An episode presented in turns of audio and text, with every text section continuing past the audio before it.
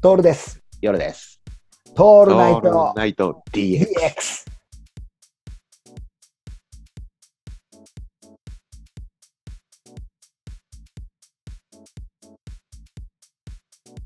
祭りに参加してるんですよ、今、本当に。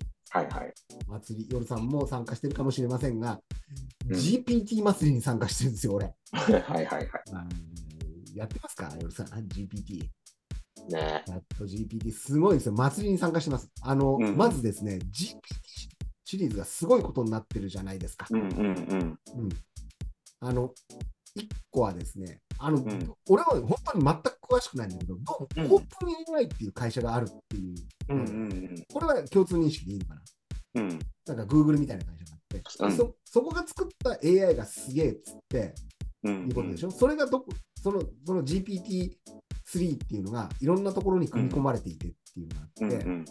で、どうも Google で今まで調べると、Google で調べて検索候補が出てきて選べだったのが、ストライクが来ちゃうっていうわけでしょ。例えばうんうんうん焼酎の一番うまい飲み方を教えてくださいっていうと、嘘か誠か分かんないんだけど、一番最初にえ一番いい方法が来るみたいなやつがあるわけじゃないですか。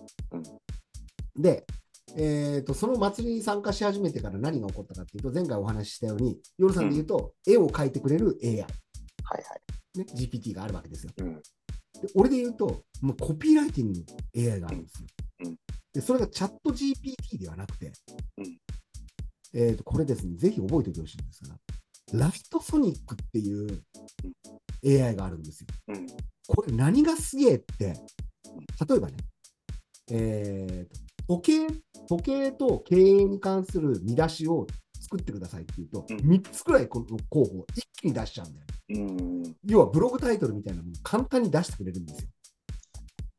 で、本文をいくつかのパーツに分けて、うんぬんかんぬんでって指令を出すと、それに対して記事も書いてくれちゃう。うん。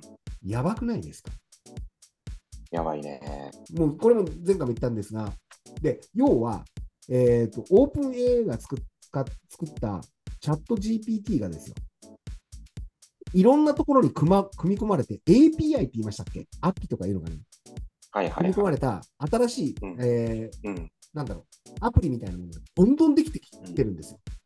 うんうん。楽しくないです。ねめっちゃ楽しいんだけど。毎日あ遊んでるって言ったら、祭りに参加してます。うん。これやべえです。でね、うん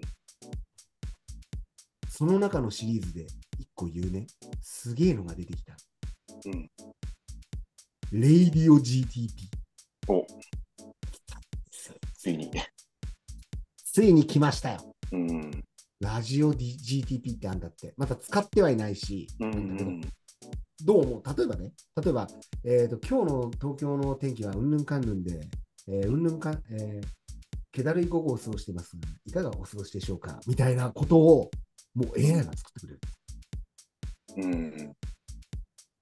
すごくないですかすごいね。本当に俺たちが言ってたことが来てるんですよ。GPT 祭りの中うんうにん。はいはい。やばくないこれ。やばいね。早いよね。ちょっと早いよね。